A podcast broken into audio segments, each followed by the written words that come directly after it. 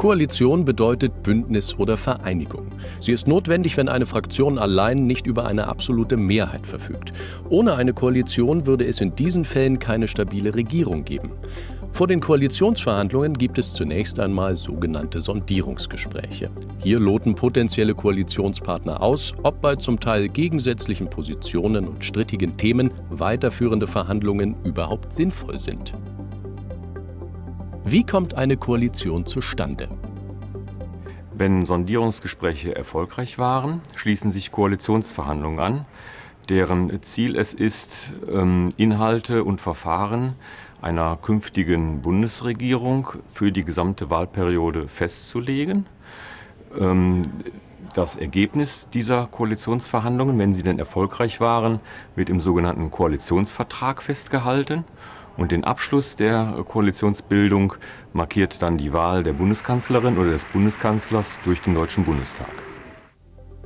Wer trifft in dieser Übergangsphase politische Entscheidungen? Mit dem Zusammentritt des neuen Bundestages endet nach dem Grundgesetz die äh, Amtszeit der Bundeskanzlerin und der Bundesminister. Um aber auch nach der konstituierenden Sitzung des Bundestages die Regierungsgeschäfte weiterführen zu können, ist auf Ersuchen des Bundespräsidenten die Kanzlerin und die Minister verpflichtet, ihre Amtsgeschäfte bis zur Wahl eines Nachfolgers oder einer Nachfolgerin weiterzuführen.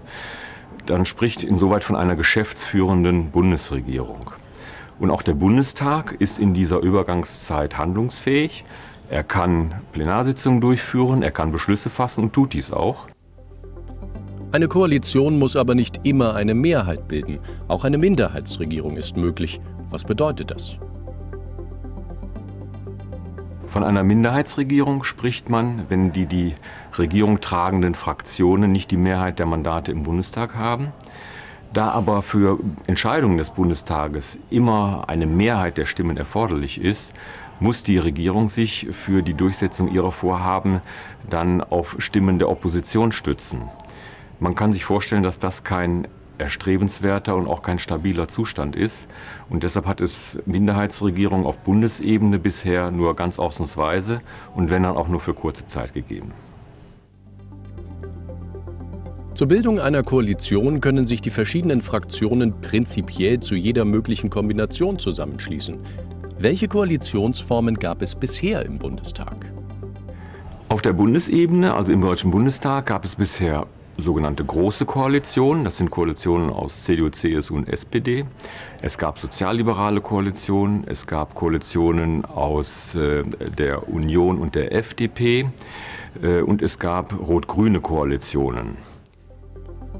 Ein Koalitionsvertrag regelt die politische Zusammenarbeit und gilt für eine Legislaturperiode, in der Regel also vier Jahre.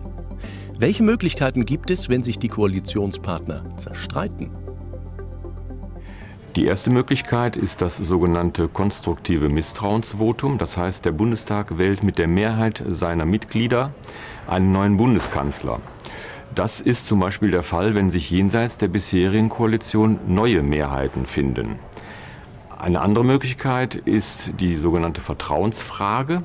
Das heißt, der Bundeskanzler stellt dem Bundestag die Frage, ob er das Vertrauen der Mehrheit genießt.